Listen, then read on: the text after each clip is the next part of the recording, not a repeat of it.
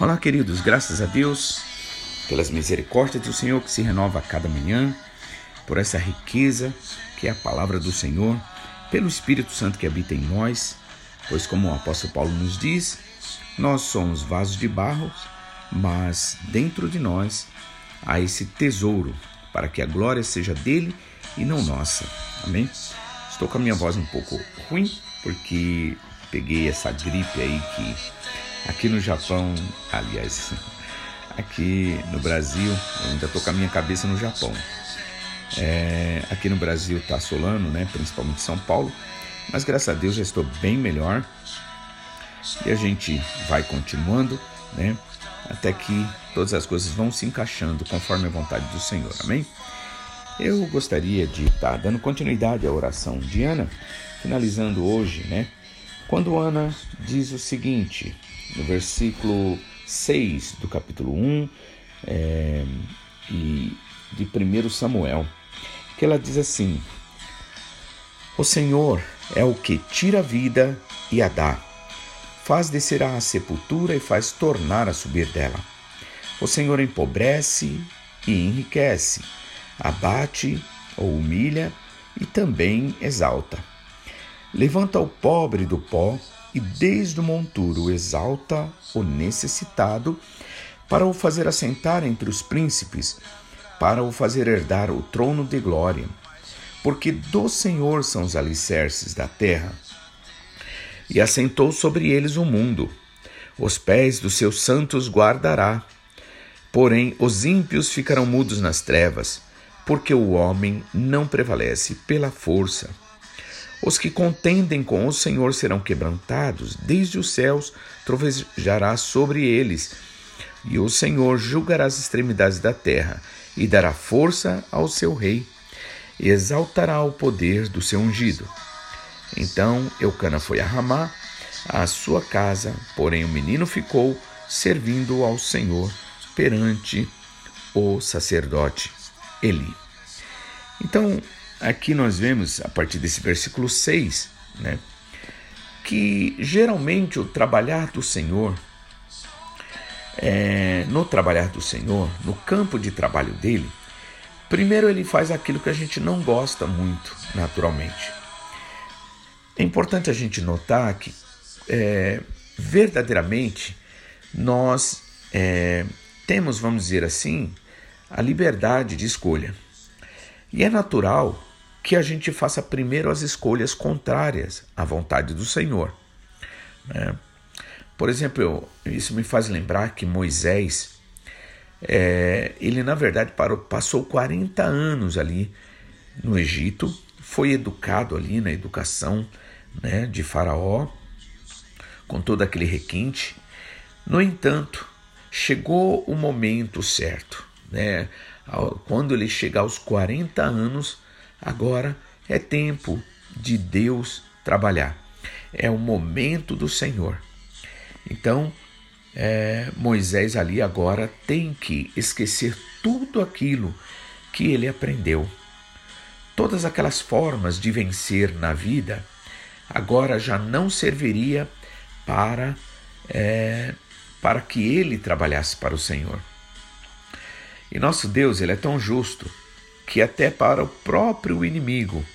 Ele dá e deu, por exemplo, na vida de Moisés ali, esse direito de um inimigo trabalhar né, é, por esses 40 anos e colocar na mente ali de Moisés uma forma diferente né, de estilo de vida do que aquilo que Deus tinha para Moisés. Por isso que a Bíblia diz Agrada-te do Senhor e Ele cumprirá o, cumprirá o desejo do teu coração. Ou seja, quando nós buscamos agradar ao Senhor e não a nós mesmos, quando nós, é, ao invés de querer vencer na vida, né, ao, ao modo do mundo, nós realmente confiamos a nossa vida ao Senhor, isto significa adorar ao Senhor. E aí nos colocamos ao serviço do Senhor. Nos colocamos para ouvir o que Ele agora tem que falar para nós, ou tem a falar para nós. Então Moisés ali aprendeu no Egito como vencer nesse mundo já decaído, né? É, conforme o, os ensinamentos do inimigo. Sabemos que espiritualmente Faraó significa Satanás, aquele que busca em nós né, acusar, pois o nome Satanás significa aquele que acusa. E para que ele nos acuse, é necessário que a gente reproduza aquilo que ele quer que seja reproduzido.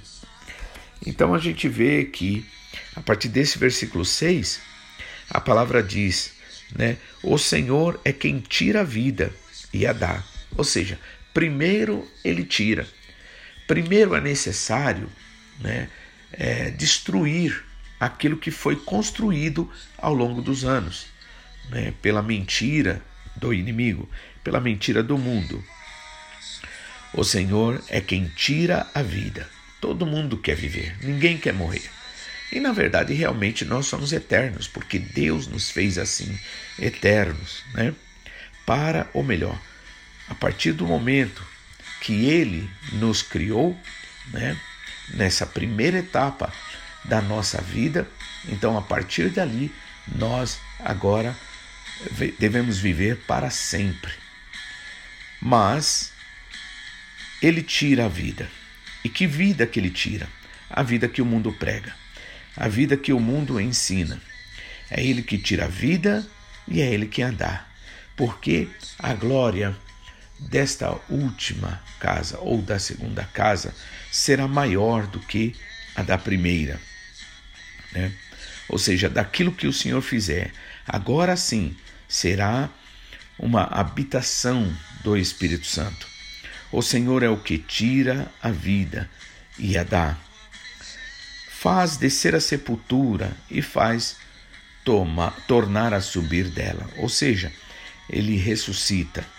Por isso que nós, em Jesus Cristo, né, quando Jesus foi ali crucificado na cruz do Calvário, nós morremos para o mundo né, em Jesus. E quando Jesus Cristo ressuscitou, nós ressuscitamos com ele. Também agora vem a segunda parte, versículo 7. O Senhor empobrece e enriquece, né? Ou seja, todo mundo quer ficar rico, todo mundo quer ter, e não é errado querer ter.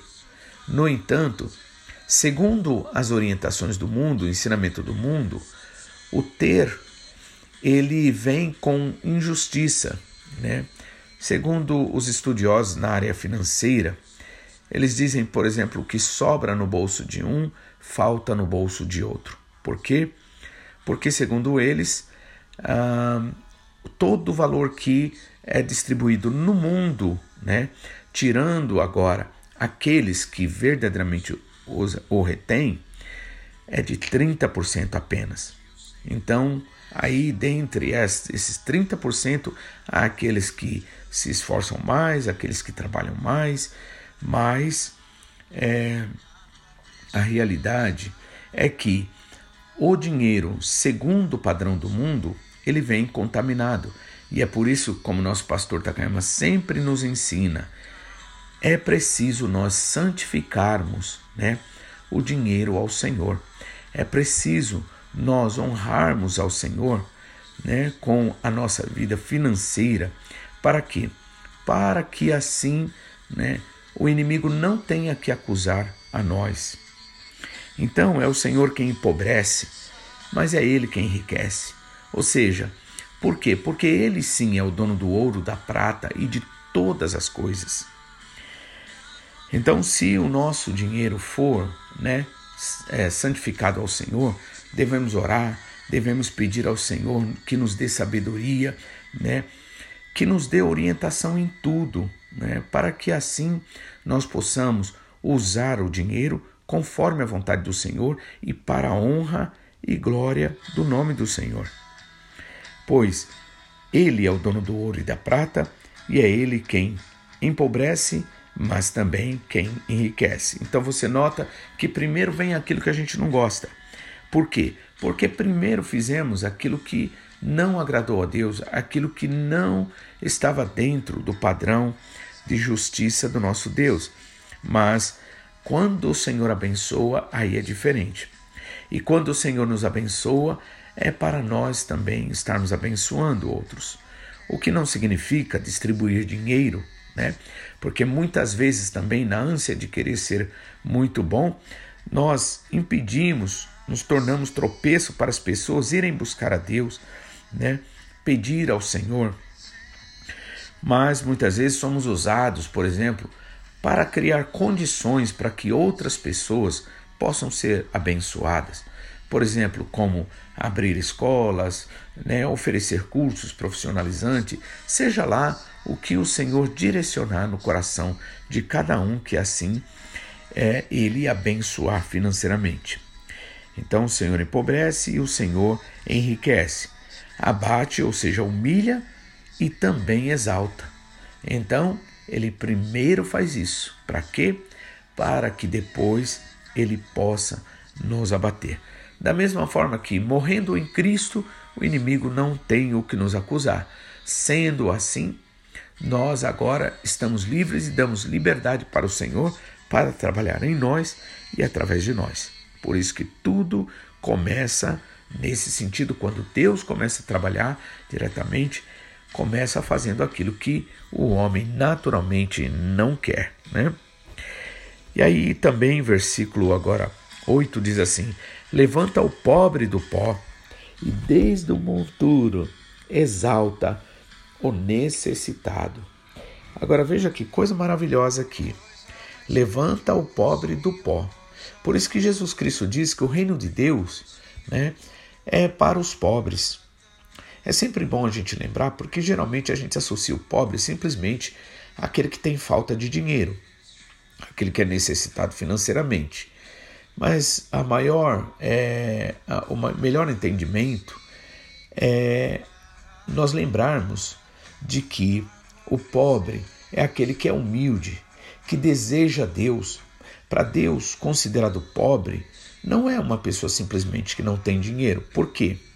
Porque tem muitos pobres também que são orgulhosos, que rejeitam a palavra, que preferem acreditar nas mentiras do mundo, né? E, portanto, é, Jesus disse que bem-aventurados os pobres de espírito, né?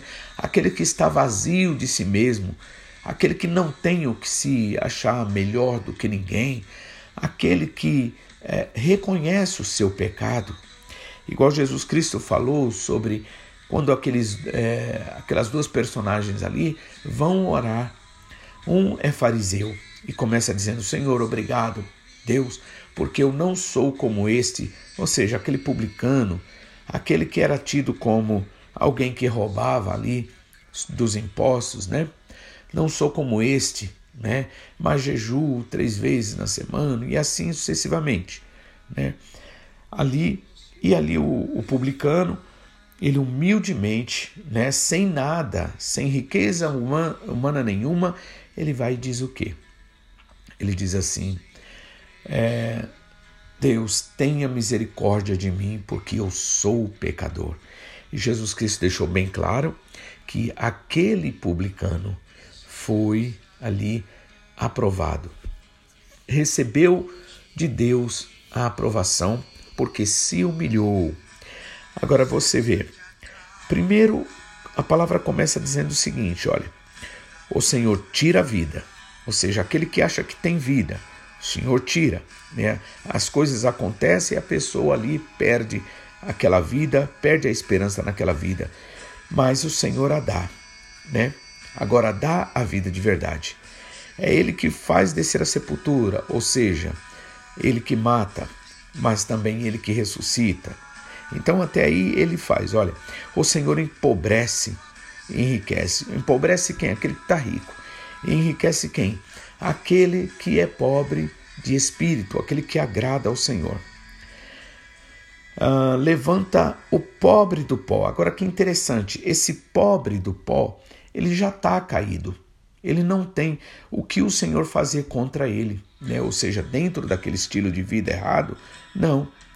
Então o Senhor faz aquilo que nós queremos: levantar o pobre do pó e desde o monturo exalta o necessitado.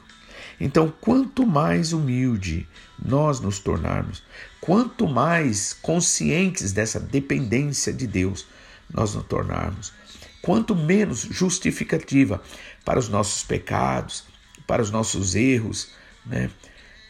Quanto mais né, nós nos humilharmos diante do Senhor, Ele nos exaltará. Pois é Ele quem levanta o pobre do pó e desmonturo exalta o necessitado, para o fazer assentar entre os príncipes, para o fazer herdar o trono de glória, porque do Senhor são os alicerces da terra e assentou sobre eles o mundo. É o Senhor quem sustenta tudo e todas as coisas. Portanto, quando nós entendemos isso, quando tomamos consciência disso, nos através do alimentar-se da palavra de Deus, do lavar-se a partir da palavra, né? Então, com certeza, é o Senhor quem sustenta. E finalizando aqui, ele diz assim: os pés dos seus santos guardará. Veja, então é muito importante a gente entender isso.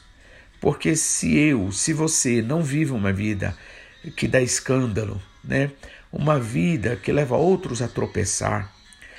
Se você, se eu, né, não estamos vivendo uma vida totalmente é, errada, né, fazendo coisas ridículas, coisas que escandalizam o nome do Senhor, não é porque a gente é bom ou melhor do que aquele que não faz isso, ou melhor, que faz isso. É porque, na verdade, o Senhor é quem sustenta nós.